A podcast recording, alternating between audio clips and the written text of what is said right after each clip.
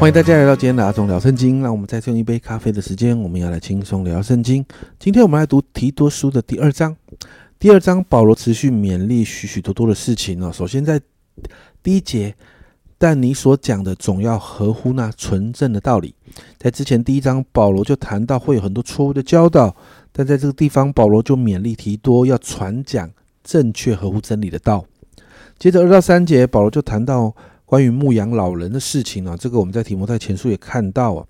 面对老弟兄哦，要劝勉他们要有节制、端庄、自守，在信心、爱心、忍耐上都要纯全无瑕疵。接着呢，面对老姐妹啊，要劝诫他们举止行动要恭敬，不说谗言，不给酒做奴仆，要用善道教训人。接着四到五节就劝勉年轻的少妇哦，要爱丈夫，要爱儿女，谨守贞洁。料理家务、待人有恩、顺服自己的丈夫，免得神的道理被毁谤。其实呢，也就是要做好妈妈跟好妻子。接着六到八节就劝勉少年人，要鼓励他们谨守。保罗就谈到，因为提多是很年轻的，所以保罗就提到提多啊，你自己要成为那个呃善行的榜样，并且呢，鼓励提多在教导上面要正直端庄，言语纯全，无可指责，让人。没有办法批评，好让这群年轻人可以看到榜样，就可以跟随哦。接着九到十节就谈到劝勉仆人，保罗说要顺服自己的主人，凡事讨他喜悦，不可顶撞他，不可私拿东西，要显为忠诚，以致凡事尊荣我们救主神的道。最后呢，在十一到十五节，保罗帮提多就做了一个总结哦，在这个劝勉当中呢。面对不同的关系与身份，最重要的是什么？最重要是要把弟兄姐妹带回福音里面啊。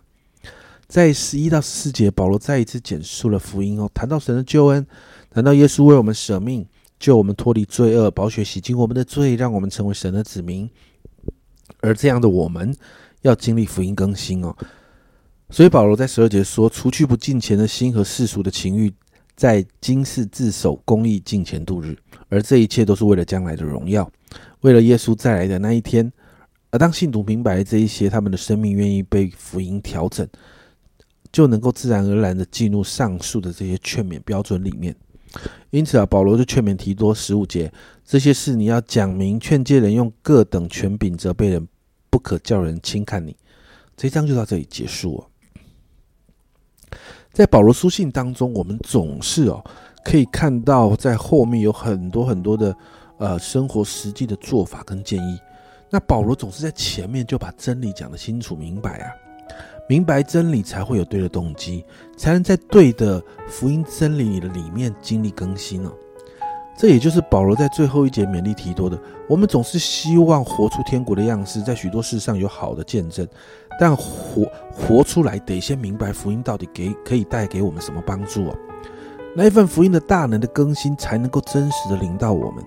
因此啊，今天我们为我们自己来祷告，求主帮助我们好好读经，好好明白真理，并且愿意降服在主面前，让福音更新我们，常常调整我们的生命，可以活出天国子民的样子来，好叫世人看见我们的时候呢，他们就有可以机会认识耶稣啊，领受福音，最终他们也成为神的儿女哦。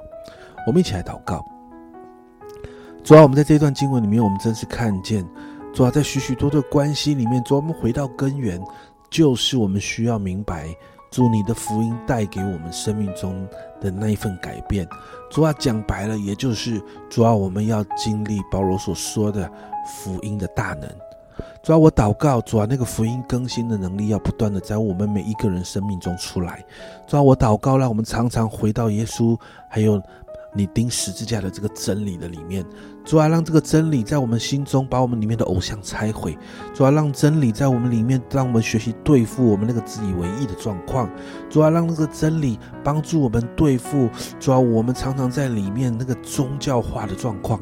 主啊，我祷告，主啊，主啊，你来帮助我们，好让我们在这个当中，主啊，我们被福音更新的时候，我们每一天所活出来的那个样子，就是合乎真理的天国子民的样子。主啊，我祷告，主啊，祝福每一个阿忠聊圣经的听众，主啊，让我们在这个福音的里面，我们的生命要真实的被改变。谢谢主，好让许多人因着看见我们、认识我们，他们的生命也要得到祝福。谢谢主，这样祷告奉耶稣基督的圣名求，阿门。家人们认识福音，也要对自己传福音啊！